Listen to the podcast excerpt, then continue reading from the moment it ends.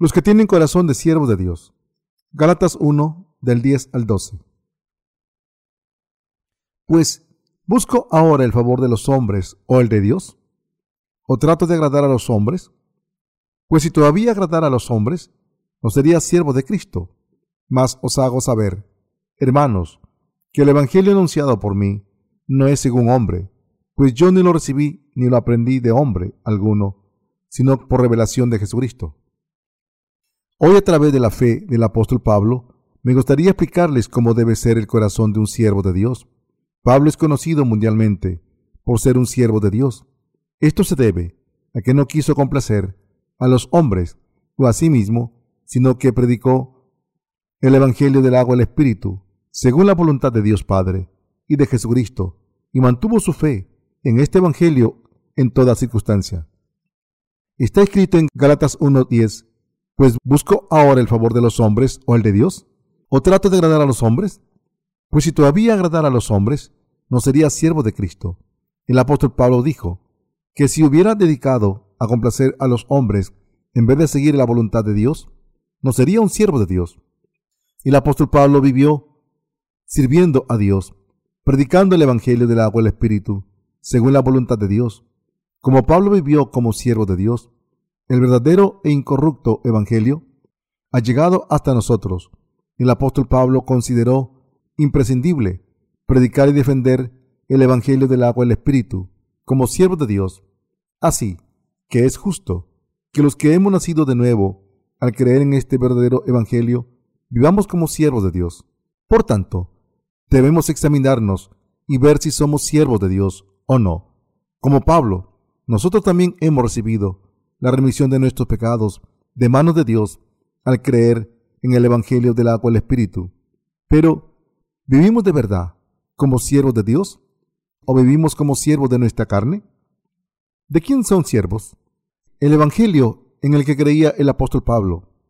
Por fe el apóstol Pablo nos predicó el Evangelio del agua y el Espíritu, que contiene la justicia de Dios, y para cumplir la voluntad de Dios, se ofreció a sí mismo, a Dios, como siervo por fe. Un siervo es alguien que no tiene propia voluntad y que no persigue sus propios intereses, sino que vive por su Maestro. El apóstol Pablo dijo, con Cristo estoy juntamente crucificado, y ya no vivo yo, mas vive Cristo en mí. Gálatas 2.20. Pablo admitió ante Dios que era un gran pecador y que estaba destinado a morir por sus pecados, y creyó que Jesucristo tomó todos los pecados de la humanidad de una vez por todas, a ser bautizado por Juan, y que después de morir en la cruz resucitó de entre los muertos. El apóstol Pablo murió por sus pecados al aceptar y creer en la obra de Dios que salvó a la humanidad de sus pecados. Por lo tanto, enterró su pasado y ofreció su vida a Dios como su siervo, y le sirvió fielmente para que la voluntad de Dios se cumpliera. Estoy crucificado con Cristo. El apóstol Pablo dijo, con Cristo estoy juntamente crucificado, y ya no vivo yo, mas vive Cristo en mí. Gálatas 2.20. Pablo reconoció todo lo que Dios había hecho por él, y como la ley de Dios decía, la paga del pecado es muerte. Pablo creyó en que había muerto con Cristo por sus pecados y que se había levantado con Cristo frente a los muertos. Pablo reconoció la ley de Dios, como Pablo creyó en la palabra que dice, pues la ley produce ira. Romanos 4:15. Pensó, ah, soy un pecador, sin remedio ante Dios, porque nací siendo pecador. Soy un pecador cuando miro la ley de Dios, por eso soy un pecador. Admitió, como soy un pecador ante la ley de Dios, es justo que muera por mis pecados, según la ley de Dios. Pablo también creyó en la verdad de que a través de su bautismo Jesús aceptó que su pasado tenía que morir y murió en la cruz con él. En otras palabras, Pablo creyó en la obra del agua y la sangre de Jesucristo. Y al creer que él también murió con Cristo, Pablo también creyó que se levantó con Cristo. Esta fe se alcanzó cuando Pablo se unió a Jesús. Al creer en su bautismo, esta fe del apóstol Pablo siguió la verdad.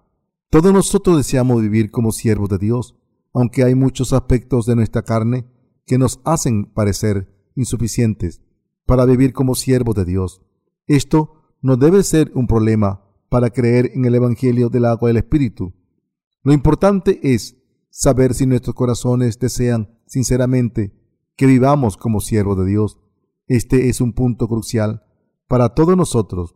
Este deseo y esta fe no se la da a nadie, sino que se consiguen cuando se deciden a creer en la verdad. Todos debemos examinarnos detenidamente y comprobar que somos siervos de Dios en el Evangelio del agua y el Espíritu. ¿Están viviendo como siervos de Dios o como esclavos de la carne? No son sus propios dueños y señores y por lo tanto no pueden servir a Jesucristo como su Señor. Todavía rechazan ofrecerse a sí mismo a Dios como siervos suyos. Nosotros mismos debemos abdicar de nuestros tronos y debemos coronar a Dios y servirle como nuestro Rey. Nosotros debemos entonces arrodillarnos ante el trono del Rey, decidirnos a servir al Señor, aunque seamos insuficientes, y vivir por la fe en el Señor, siguiendo la justicia de Dios, dependiendo de cómo sea nuestra fe ante Dios. Podemos convertirnos o bien en buenos siervos de Dios o en personas incapaces de servir al Señor. En primer lugar, debemos decidir vivir como siervos de Dios. Todos nosotros debemos escoger entre vivir como siervos de Dios o siervos de los hombres. Debemos darnos cuenta de que si no vivimos como siervos de Dios, podemos vivir como enemigos suyos. Me costó diez años desde que empecé a creer en Jesús el poder reconocer la verdad del Evangelio del agua el Espíritu, revelada en Mateo 3, del 13 al 17, y recibí la remisión de mis pecados. Al mismo tiempo, al darme cuenta de que nadie estaba predicando el Evangelio del agua el Espíritu en el mundo, renuncié a mi pasado, vivido por mí mismo, y decidí vivir por Jesucristo. Para difundir el Evangelio del agua y el Espíritu por todo el mundo, decidí dejar de lado mi vida privada y vivir como un siervo de Dios. Sabiendo que no hay nadie en el mundo que predicara el Evangelio del agua y el Espíritu, no pude quedarme callado. Recuerdo que el Señor dijo, Mas el que sin conocerla hizo cosas dignas de azotes, será azotado poco, porque a todo aquel a quien se haya dado mucho, mucho se le demandará, y al que mucho se le haya confiado, más se le pedirá. Lucas 12:48. Así que decidí predicar este verdadero evangelio, pero el problema era que no tenía ni fuerza ni medios para hacerlo, por eso recé a Dios, Dios Padre, aunque la historia del cristianismo abarca dos mil años, pocos en este mundo están predicando el evangelio del agua y el espíritu. Señor, aunque soy ignorante, sé que el linaje de los que predican el Evangelio del agua y el Espíritu no se encuentra en ninguna parte del mundo. Padre, debo predicar este verdadero Evangelio, y por eso te pido que nos des fuerza a mí y a mis compañeros para conseguirlo. Señor, dame fuerzas para predicar el Evangelio del agua y el Espíritu por todo el mundo. Te pido que me des fuerzas, Señor, para que pueda difundir esta fe en ti y este Evangelio de verdad. Dios contestó mis plegarias porque es fiel. Nos dio todos los de su iglesia y me ha dado todo lo necesario para difundir el Evangelio del agua al Espíritu. Por todo el mundo, el Señor me permitió vivir una vida nueva como siervo de la justicia de Dios. El Evangelio que mis compañeros y yo debemos creer y predicar juntos es el siguiente. Cuando Jesús fue bautizado en el río Jordán por Juan el Bautista, cumplió toda la justicia de Dios al tomar todos los pecados del mundo sobre sí mismo. Al pasar todos nuestros pecados a Jesús, a través del bautismo que recibió de Juan, pudo cargar con los pecados del mundo y llevarlos a la cruz de una sola vez para ser crucificado. Y al levantarse de entre los muertos, pudo convertirse en nuestro Salvador de una vez por todas. Así, el Señor ha cumplido toda la justicia de Dios. Ahora, aunque nuestras acciones sean insuficientes si creemos en la justicia de Dios cumplida por Jesús de esta manera, podemos ser librados de nuestros pecados y alcanzar nuestra salvación. Una vez creí en el Evangelio del agua y el Espíritu, el Señor me dio un corazón preparado para vivir como siervo de Dios y seguir su justicia. Desde entonces siempre he querido obedecer la voluntad del Señor. Aprendí que esta era la vida que todo siervo de Dios debería vivir e intenté olvidarme de mí mismo y vivir solo por el reino de Dios. Lo que no sabía no era un obstáculo para esta tarea, porque no pasaba nada si intentaba aprender desde entonces, y por eso empecé a trabajar por la obra justa de Dios creyendo y decidí desde el fondo de mi corazón que siempre caminaría según lo que complaciera al Señor. Por eso ahora sirvo al Señor, al Evangelio y al pueblo de Dios con mi corazón de siervo de Dios. El Señor quiso que difundiéramos el Evangelio del agua al Espíritu por todo el mundo. Al poner nuestra fe en Él, no consideré que el evangelismo mundial fuera difícil. Los siervos de Dios solo tenían que asignar las tareas adecuadas a los obreros y santos que tuvieran los talentos adecuados.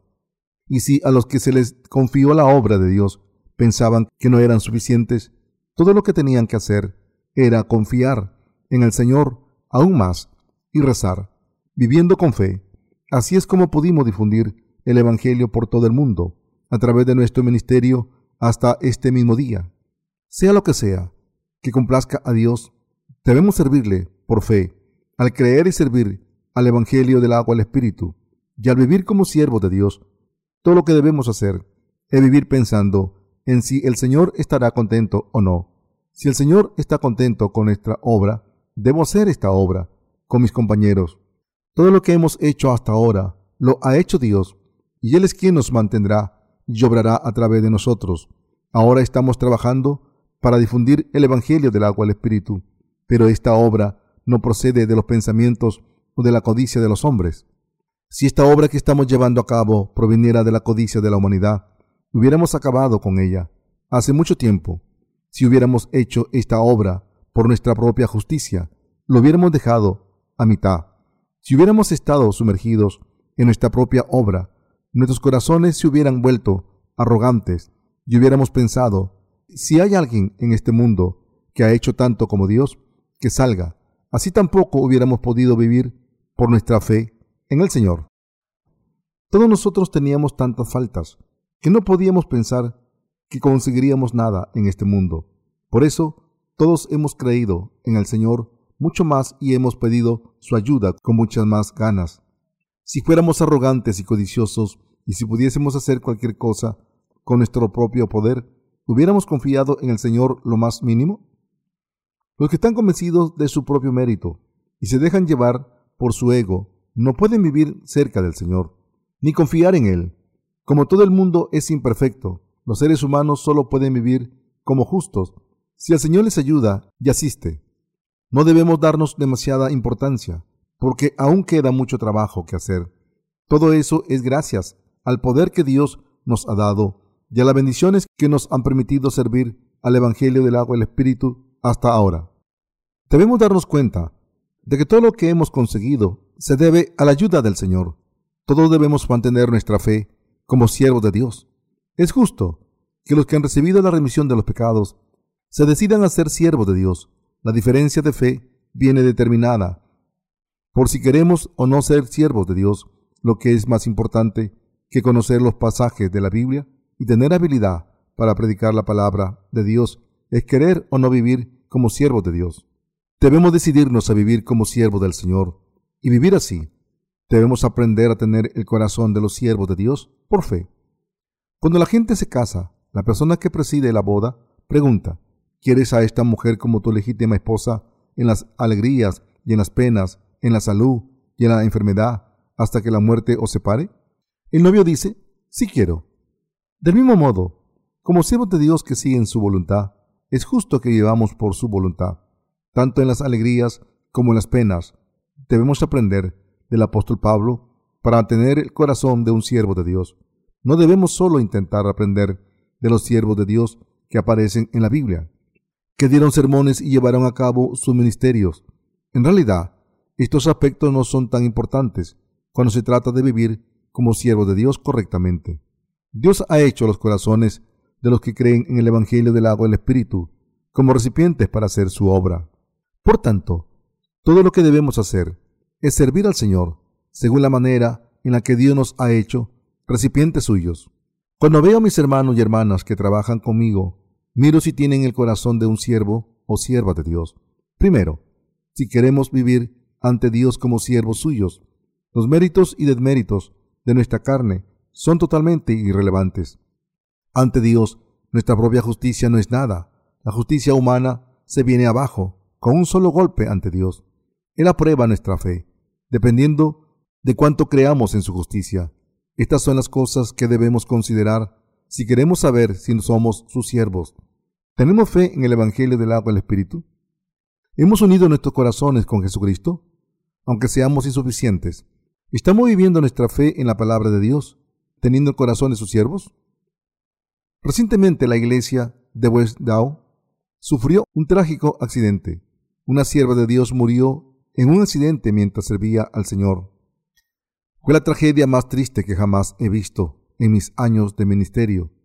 Un accidente así no debe ocurrir nunca más. Cuando servimos al Señor hasta el día en que vuelva a la tierra, no debemos perder el cuerpo que Dios nos ha dado para servir al Evangelio.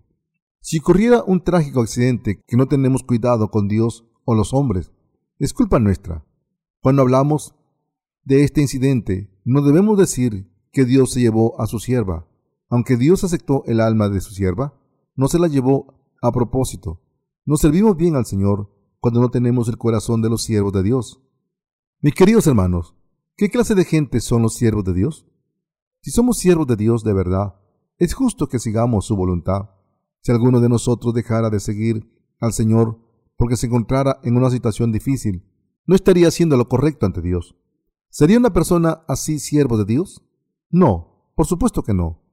Si somos siervos de Dios, aunque seamos insuficientes e imperfectos en todas nuestras tareas, debemos seguir la voluntad del Señor hasta el final. Así es una persona que tiene corazón de siervo de Dios para seguir la voluntad del Señor. Aunque uno se pueda salvar al creer en el Evangelio del agua del Espíritu, no todo el mundo puede tener el corazón de un siervo de Dios. Por eso los siervos de Dios se llaman luces brillantes, que guían a la gente hasta Jesucristo. Cuando los santos o los siervos seguidores tratan con sus líderes, si creen, bueno, somos iguales, necesitan darse cuenta de que no saben distinguir a los líderes siervos de Dios.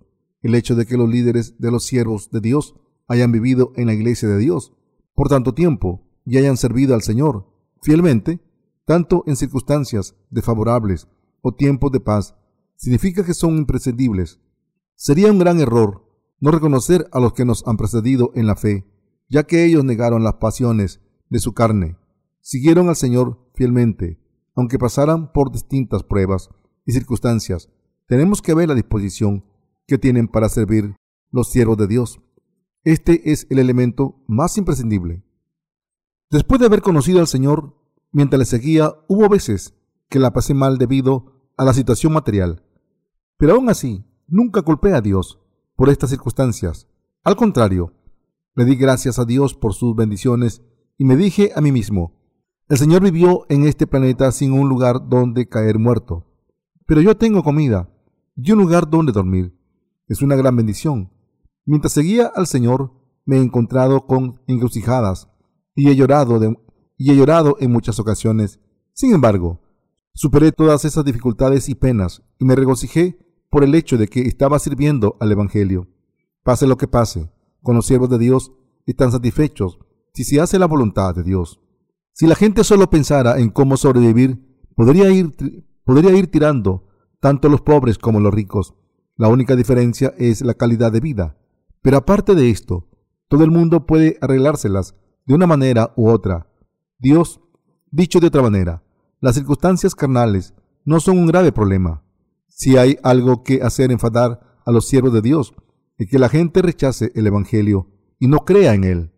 Aunque Dios nos ha dicho que los que tienen hambre y sed de justicia son bienaventurados, esta gente no tiene hambre ni sed de la justicia de Dios, y por eso se enfadan los siervos de Dios. La gente no sufre porque no tenga nada que llevarse a la boca, sino porque no llegan a andar con fe en la justicia de Dios, cuando todo lo que tienen que hacer es vivir creyendo en esta justicia. Les pido a todos tanto los ministros como a sus esposas que tengan la fe de los siervos de Dios y vivan así sus vidas. Todos nosotros estamos viviendo así, pero les pido, una vez más, que continúen viviendo como valiosos siervos de Dios. Lo que debemos recordar es que es absolutamente indispensable tener fe en el corazón como siervos de Dios. No importa que los resultados de nuestros ministros sean buenos o malos, todo lo que debemos hacer es vivir según la justicia de Dios esta es la fe correcta. Ahora estamos difundiendo el Evangelio del agua del Espíritu por todo el mundo. ¿De dónde viene el Evangelio? El apóstol Pablo dijo en Galatas 1, del 11 al 12, Mas os hago saber, hermanos, que el Evangelio anunciado por mí no es según hombre, pues yo ni lo recibí ni lo aprendí de hombre alguno, sino por revelación de Jesucristo. Pablo dejó claro que este Evangelio del agua y el Espíritu que había recibido no lo aprendió del hombre, sino que gracias a que Jesucristo le enseñó este Evangelio del agua al Espíritu, Pablo creyó en este Evangelio y se lo predicó a otros.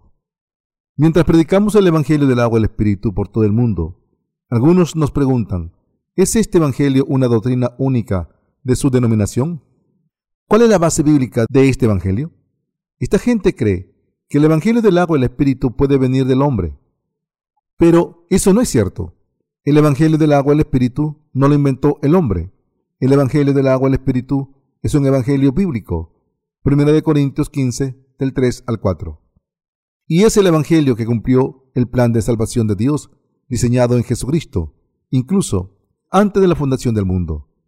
Si Jesucristo vino al mundo, tomó los pecados de la humanidad a ser bautizado por Juan cuando tenía 30 años, murió en la cruz, se levantó entre los muertos y así nos ha salvado. ¿Cómo podemos comparar este Evangelio con la doctrina de las oraciones de penitencia inventada por el hombre? Al empezar su palabra, Dios nos permitió conocer la verdad del Evangelio del agua y el Espíritu, y ahora, al haber sido salvados de nuestros pecados, lo estamos predicando a todo el mundo. El Evangelio del agua y el Espíritu, en el que creemos, vino a través de Dios. ¿Es esto en lo que creen? Nosotros predicamos el Evangelio del agua y el Espíritu, del que se da testimonio en el Antiguo y Nuevo Testamento.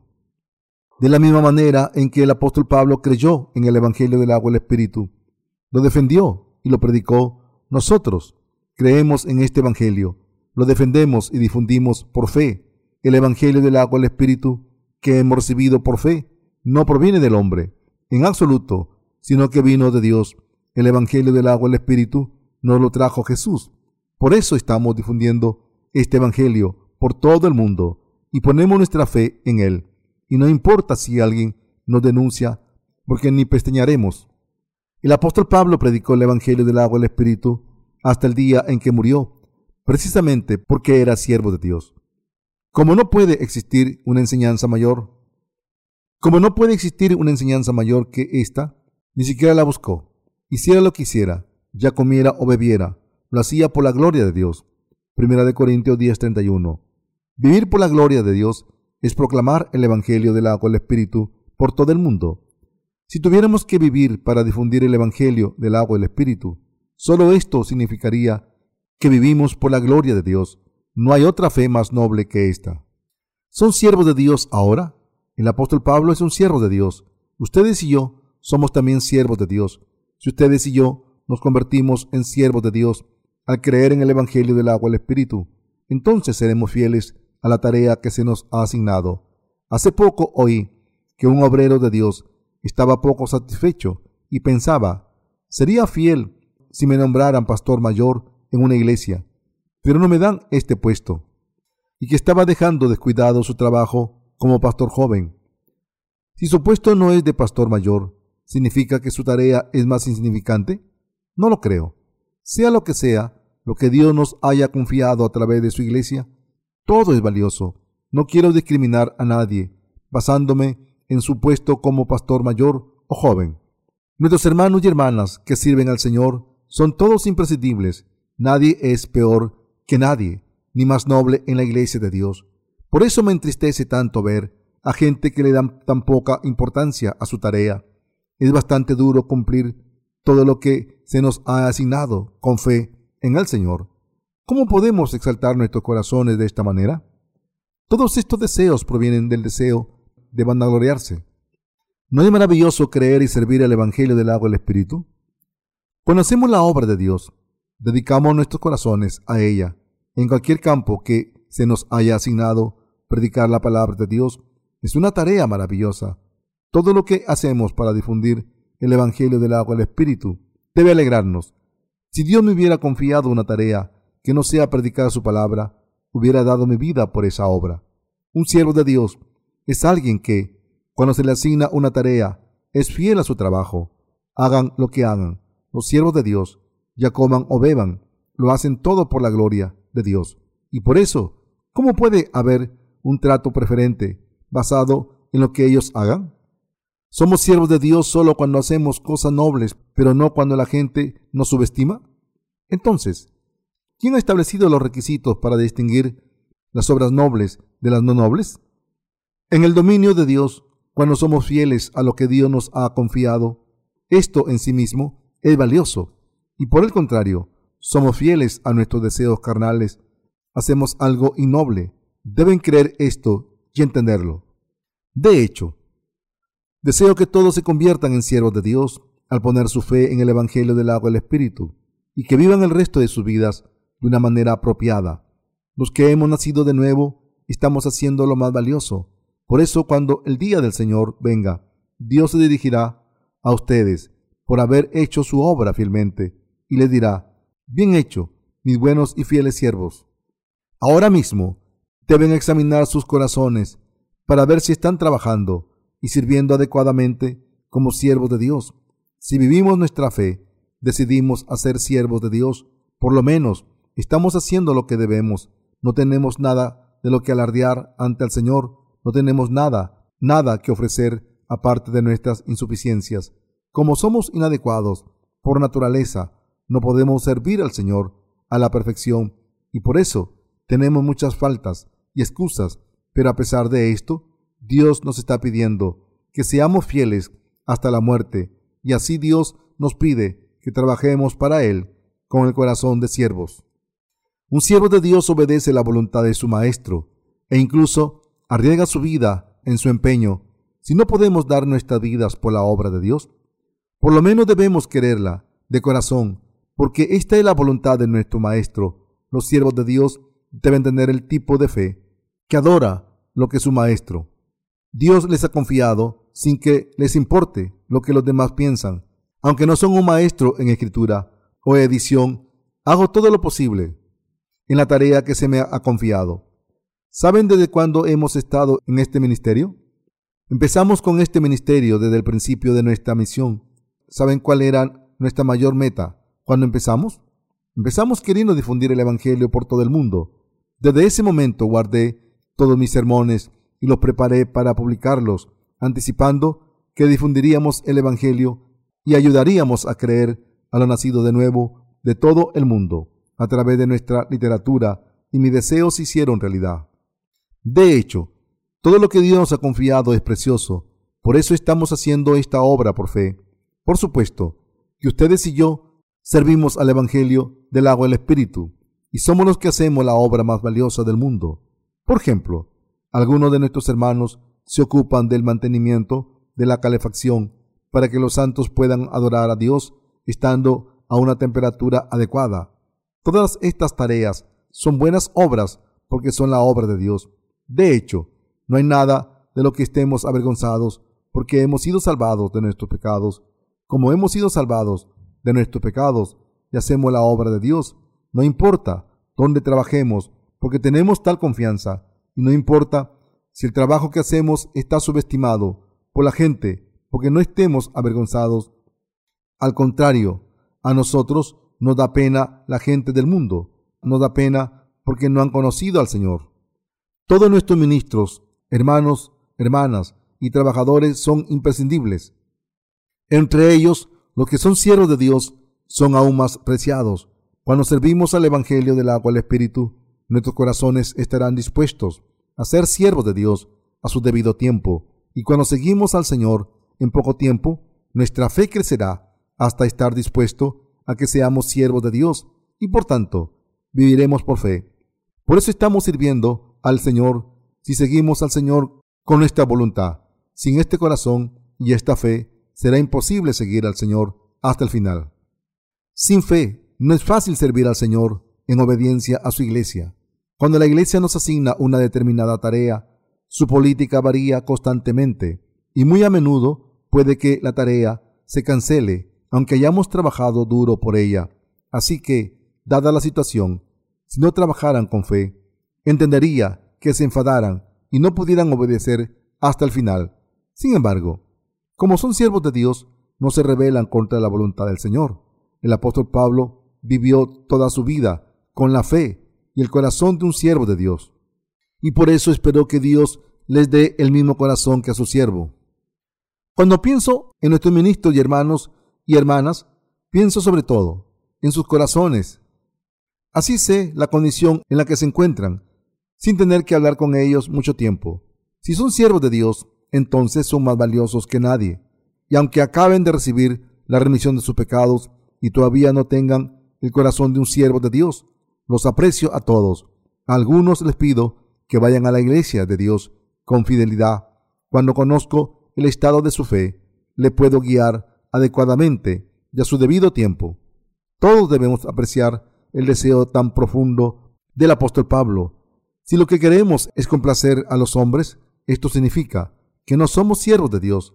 Debemos saber lo que Dios desea. ¿Y a quién debe complacer un siervo de Dios? Solo debe complacer a Dios y a nadie más. Quien complace a Dios es un verdadero siervo. En la iglesia de Dios hay un orden de fe. Cuando cada uno de nosotros se somete al orden dentro de la iglesia de Dios, el orden que se le asigna no tiene nada que ver con la edad. Pablo le dijo a Timoteo, ninguno tenga en poco tu juventud, Primero de Timoteo 4:12. Sea cual sea la edad de los predecesores de la fe, si creen que el Señor obra a través de ellos, y si por lo menos les obedecen, esta es entonces una fe noble. Debemos acercarnos a Dios mediante nuestra fe, y por fe debemos obrar, por fe debemos tratar a nuestros hermanos y hermanas, y por fe debemos dirigirnos a nuestros siervos de Dios, hombres y mujeres. De lo contrario, todos somos hipócritas cuando nos tratamos los unos a los otros por fe, nunca estamos solos, sino que somos una familia en Dios. Los siervos de Dios se alegran al ver cómo se difunde el Evangelio y persiguen los intereses del reino de Dios. Si queremos creer en Él y deseamos difundir este Evangelio, debemos vivir con el corazón de los siervos de Dios. Y si hemos puesto nuestros corazones como siervos, debemos ignorar algunos de nuestros pequeños y desafortunados incidentes en la iglesia de Dios. Si esto es lo beneficioso para la obra de Dios, debemos hacerlo por fe. La gente piensa que un siervo de Dios debe vivir una vida de inmaculada integridad, de pobreza y de santidad. Pero en la iglesia de Dios, un siervo es aquel que persigue los intereses de su maestro. La disposición de un siervo de Dios es hacer todo lo que se tenga que hacer para cumplir la voluntad del Señor, aunque esto no entre en sus propias ideas. Cuando servimos al Señor, a veces ocurren incidentes desafortunados, pero Dios trabaja con personas que son insuficientes, como nosotros. Por eso estamos tan agradecidos. Ninguno de nosotros puede hacer la obra de Dios sin cometer errores desde el principio. Nuestro Señor conoce esta situación. Él solo tiene en cuenta si nuestros corazones están dispuestos para ser siervos de Dios o no. Y si tenemos este corazón y esta fe, el Señor satisface todas nuestras necesidades para que podamos hacer la obra de Dios. Así es como la voluntad de Dios se cumple. Sus siervos se alegran. Todos los días me llegan testimonios de salvación de nuestros trabajadores de todo el mundo.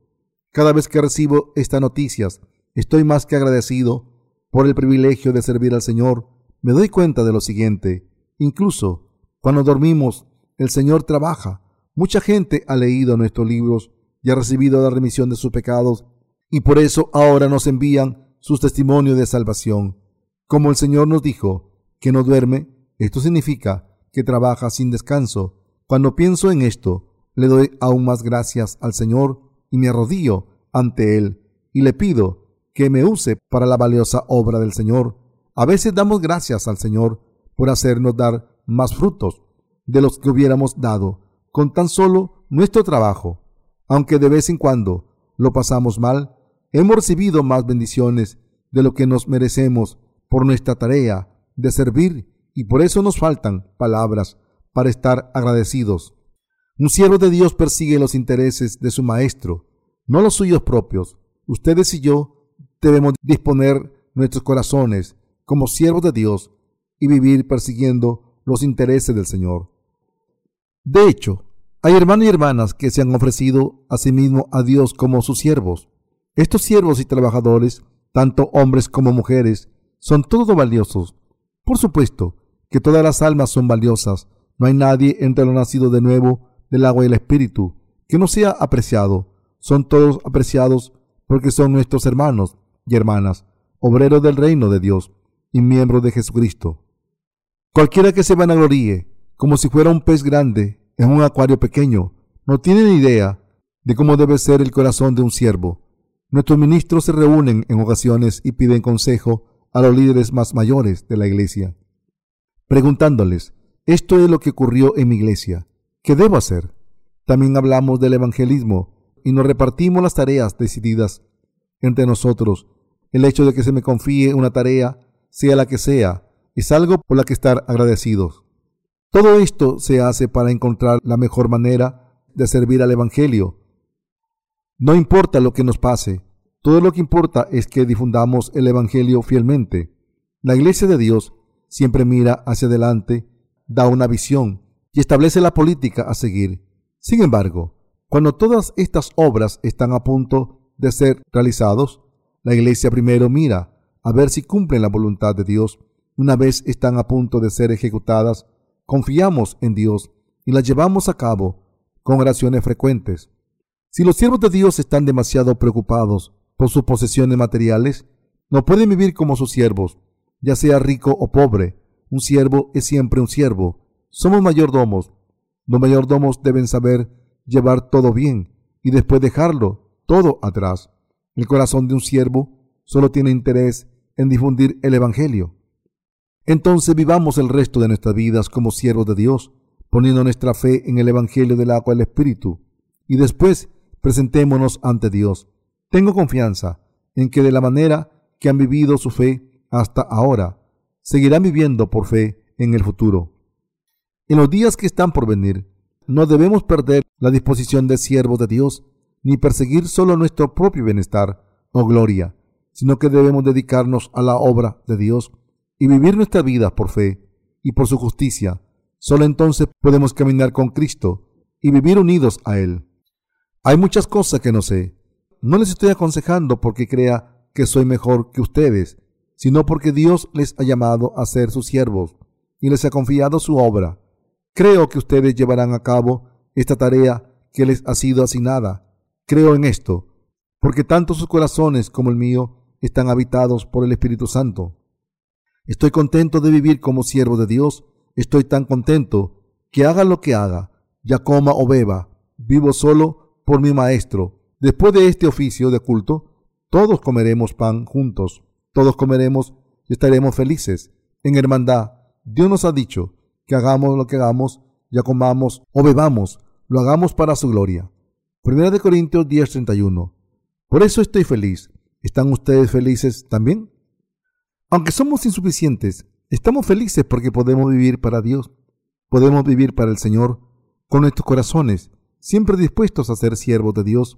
Ahora, vivamos felices por fe en el Señor. Creo que es por este fin, vivir de esta manera, que Dios nos ha dado la fe que nos ha salvado del pecado y el poder y bendición para hacer su obra. Doy gracias a Dios. Aleluya.